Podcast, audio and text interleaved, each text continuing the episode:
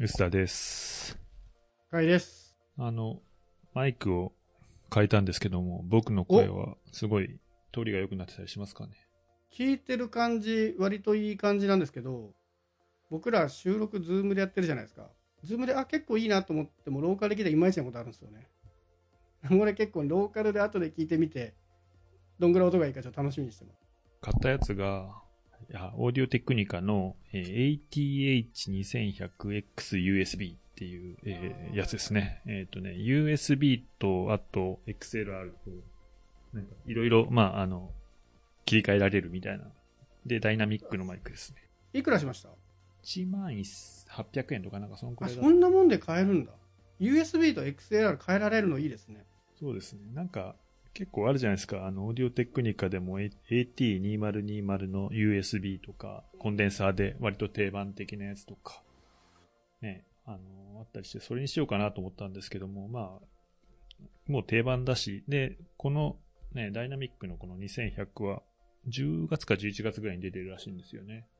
2020僕も知ってるんですけど、なんか定番マイクとして認識あったんですけど、数字がそれより上になってるってことなのか、2100は。あっちの方がね、格好はいいというか、なんか、それっぽいんで、あれをしにしようかなと思ったんですけど、まあやっぱダイナミックの方が、こういうのにはいいかなというところと、あと、2020買うのもあんま面白くないかなと。まあ確かに。割と定番マイクとして有名ではありますもんね。ああ、いいなでも自分でね、ちゃんと使って、自分でこのマイクって、自分が喋った声を聞くことが難しいというか、頑張んないとできないじゃないですか。数週間経ってるんですけど、いまいちね、実感が全くないんですよね。いや、でもこれでやっと実感できるじゃないですか。ちょっと僕も後で調べてみよう。ちょうどね、欲しかったんですよね、僕。今、最近新しい仕事でオフィスで仕事してることが多いんですけど、うん。それ用にマイク1個欲しいなと思ってて。やっぱ XLR と USB 両方あると便利だなと思ってたんで。そうですすね。でね、これ持ち運びが割と楽というか、2020だとちょっとでかくて、でかいでかい。お尻に大きな USB アタッチメントみたいなのがついてくるんで、めんどくさいかなっていうのと、あとちょっと安いっていうのがね。そうですよね。僕だって2020っても1万円ぐらいしませんでしたっけ？1万円、2020な、だけで1万円ぐらいして、で、USB 付きにすると1万6000円ぐらいしたんじゃなかった ?1 万5000とか6000とかそんくらいする。うん。あ、じゃあ廉価版ではあるのか。うん、だと思う。うん、ダイナミックだから。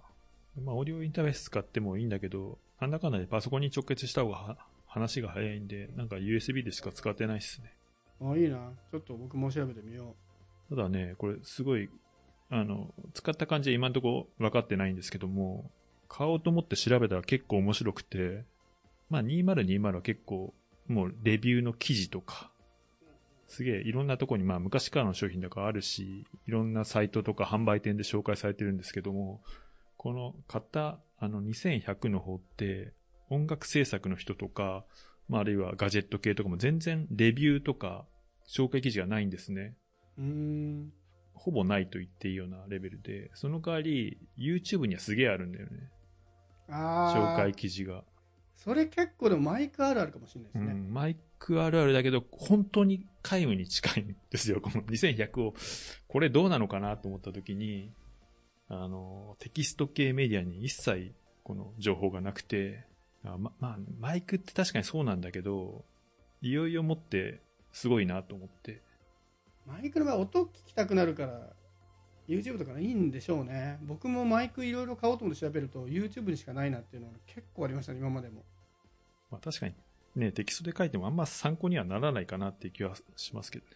まあ YouTube もそんなに参考になるレビューなかったですけどね。まあそうですね。うん。まあ、そんなにね、こう、こだわりの製品じゃないんで、なんで自分で使って確かめようかなと思って買ってみました。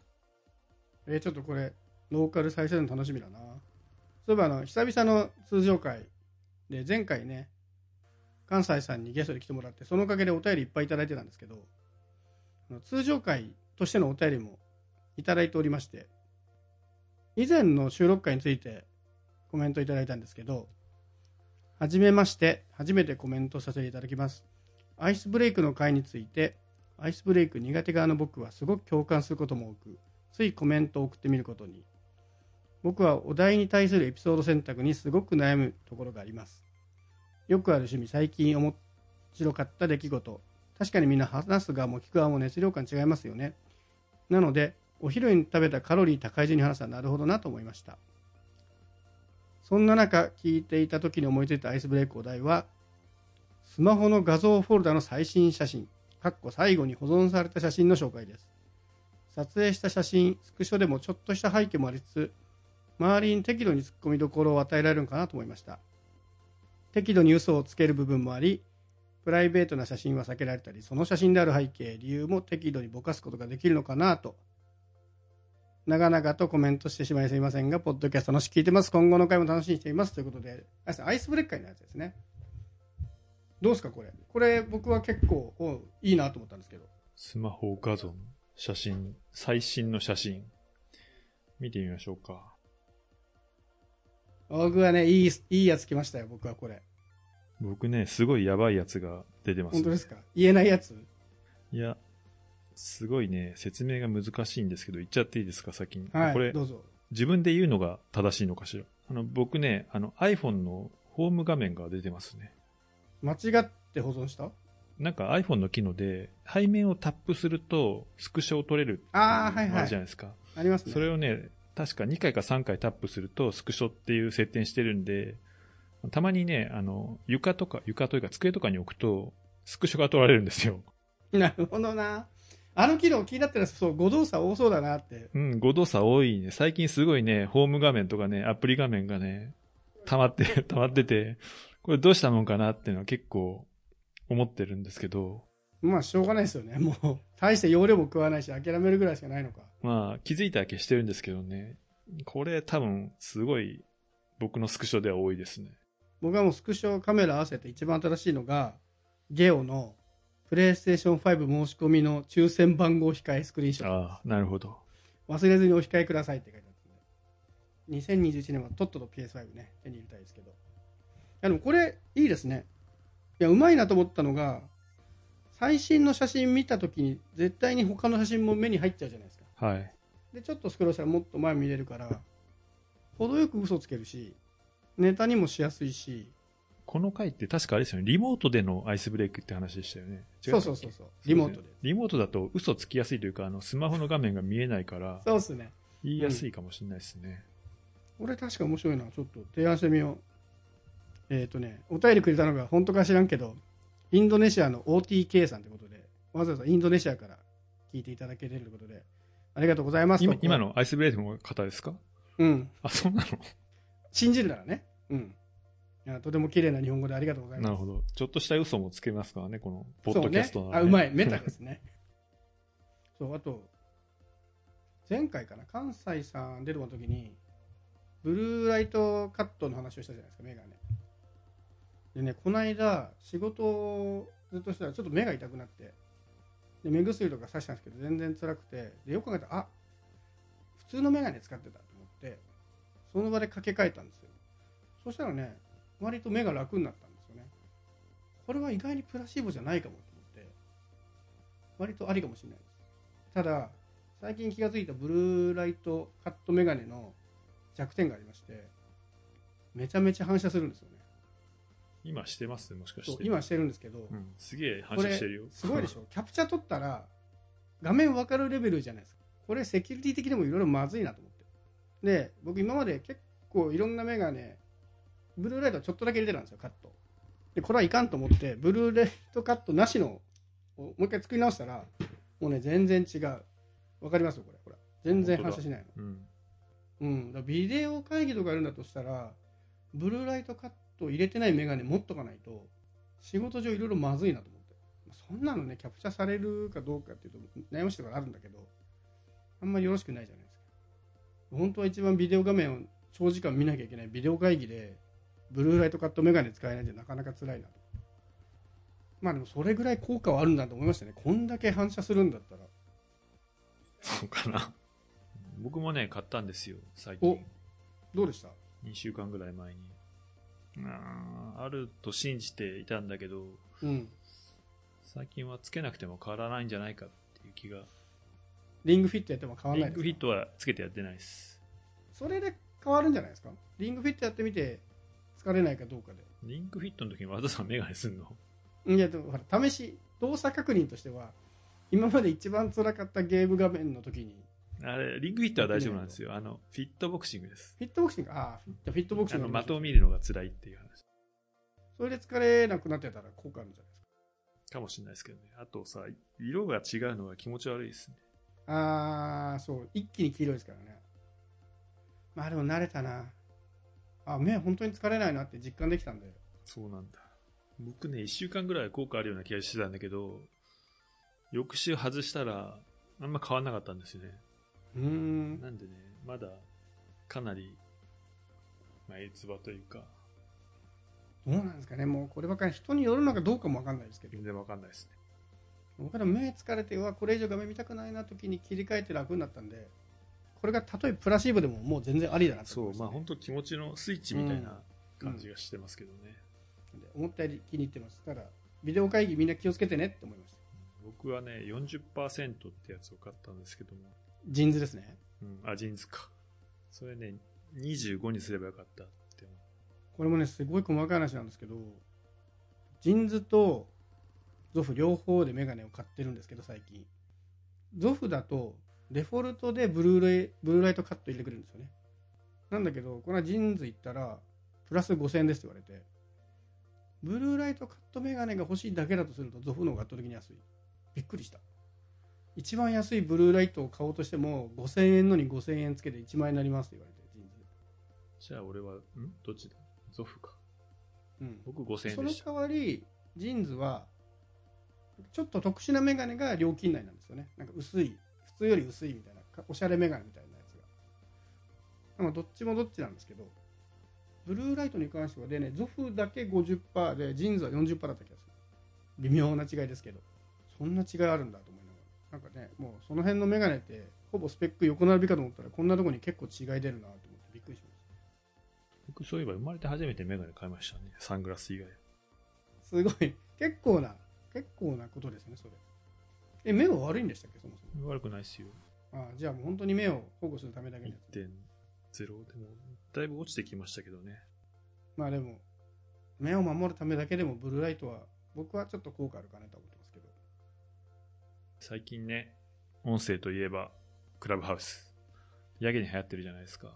すごいですねこれ収録してる時点で流行って1週間ちょっとぐらいだと思うんですけど芸能人がすごいいるぐらいの入り方すごいですね。うん。あれ、どうなんですかね。オフレコ話ができるみたいな立て付けって、ちょっと危険だなっていう気もしつつ、そう。これね難しいのがオフレコ話ができるところになって基本的に内容は言っちゃいけないんですよね。あそこで起きたことって。ただ、まあ録音するよとかいうのをみんなが知っていればいいらしいんですけどつまりあそこで見聞きしたことはここではコメントできないんですよ。だから僕はクラブハウスを聞いた夢を見たんですけどそう夢の中で芸能人の人たちが楽しそうにいやだってここで喋ってることって絶対ここだけなんでしょ？あははって笑っていて夢の中でね。うんその認識は必ず炎上するなって思っておきました。近いうちにサクッと事件は起きそうですけどね、そう、大起こりだなと思って。う、ん、まあでも面白いですよね。盛り上がる理由はわかる気はする。それはわかりますね。さっと入れてスッと出れて。うん。っていう気軽さがあの気軽さが一番な気はしてますけどね。うん、でも僕、もうちょっと最近は、通知を切ったら全然気にならなくなって、あんまり聞いてないです。もうちょっと使い方がこなれないとな気はしますね。今毎日使い方変わってる気がする。今結構芸能人の話聞くモードですよね。有名人が次々に来て。昨日かな僕夜中にワンクロックのタカと山田孝之かがやってるところが5000人が上限らしいですね今。で5000人達してて日本では一番多かったらしいです。まあ噂なんでわかんないですけど。でそこ経由でなんか毎日えこんな芸能人っていう感じで芸能人とか有名人がどんどん来てるんでうん。でテレビもちょこちょこ出てますよねうん。あのねこの辺の温度感面白いなと思って若干その古い話言いますけどツイッターが流行ってた頃ってこんな早くテレビに登場しなかったですよねそうですね。MX が頑張って紹介してくれたぐらいそうなんだ。MX 結構ネットになんかブログ TV とか出るじゃないですかだってあれですよね、最初に登場した芸能人が広瀬香美でびっくりしてたんですもんね。そう考えるとねもうツイッターがこんだけ普及してるところに出てきたからっていうのは大きいと思うんですけど割と著名人の方々が楽しそうに使っていて、まあみんな SNS 使ってるから当たり前って感じになってますよね。まあただ熱が冷めたら引きも早そうな感じはありますけどね。やっぱり疲れるんで。面白いやつは本当に面白いんだけど、うん。あれですね、雑談って基本的に面白くないじゃないですか。うん。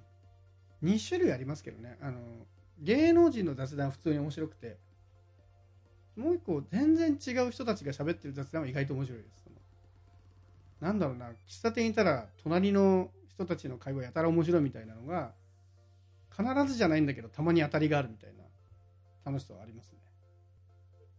ただそれが目当てかっていうとそれではそのために喫茶店行くわけじゃないじゃないですか。もうちょっと使い方が広まるといいのかなと思いますけどね。友達とやる分には楽しいし。うん。なんかね、僕、先週の4日ぐらい前にやって、その次の日までは結構ずっと一日中聞いて楽しかったんですけども、あそうなんだ。意外。はい。あの、人の話を聞いてるだけで、なん。うんか、その翌日が、まあ、土日でちょっと人が変わったとかもあると思うんですけども、うんうんあんまりいいいい番番組？なんて言うんだ？これ。が、なくなってきたというか、はまんなくなってきたというか、なんかソーシャルグラフが広が広がりすぎた。ああわかりますねね。なんか、遠くへ行ってしまった気がしてますけどね。